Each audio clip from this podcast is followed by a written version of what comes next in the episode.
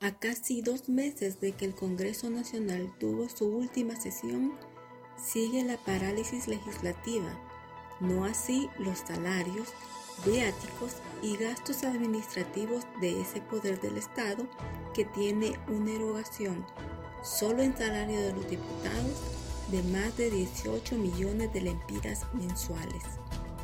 Saludos cibernautas de Proceso Digital y Departamento 19. Les saluda la periodista Verónica Castro con el podcast del día sobre el Congreso Nacional Hondureño, que aunque sigue paralizado, los viáticos y salarios de los diputados están al día. Un mes de pago de salarios más viáticos se traduce en la erogación de más de 32 millones de lempiras, sin contar otros gastos. Y es que el detalle de la planilla del Congreso Nacional indica que el presidente gana mensualmente 151.911 lempiras. Luego, los tres vicepresidentes ganan cada uno 110.862 lempiras, mientras que el cuarto y quinto vicepresidente devengan respectivamente 107.500 lempiras. El sexto y séptimo vicepresidente ganan 104.500 lempiras. En tanto, los vicepresidentes alternos ganan 102.500 lempiras. Luego los secretarios ganan 110.862 lempiras y los secretarios alternos 97.833 lempiras.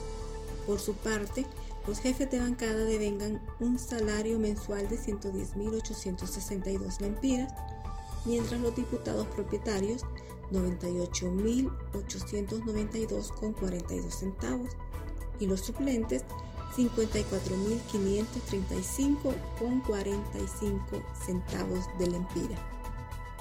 A lo anterior se le debe sumar gastos por viáticos a los congresistas y la erogación de salarios fijos de empleados administrativos, así como los gastos operarios de este poder del Estado. En agosto, un mes de muy poca productividad, la planilla del Congreso Nacional refleja que se registra un total de 12.845.778 lempiras de viáticos ejecutados a nivel nacional y 1.388.552 lempiras ejecutados en conceptos de viáticos administrativos al exterior para una suma en el mes de 14.234.330 con 65 centavos de lempira. Cabe mencionar que solo en viáticos para la junta directiva, esta misma planilla del mes de agosto refleja un gasto de 1.295.547 lempiras. Asimismo, todos los parlamentarios cobraron sus viáticos del mes desde los departamentos más cercanos, como Francisco Morazán, hasta los más postergados. Muchos diputados reconocen que hay razón en que la población tenga el ojo puesto en los diputados porque cobran un salario sin trabajar, mientras todos los hondureños deben ganarse su sustento con su labor que se contabiliza hora a hora. Algunos padres de la patria consultados por proceso digital estuvieron de acuerdo o se escudan en que aunque ellos no estén de acuerdo, no tienen la culpa porque ellos siempre han estado dispuestos a trabajar, pero que es la junta directiva la que no ha convocado al grado de caer en una parálisis legislativa.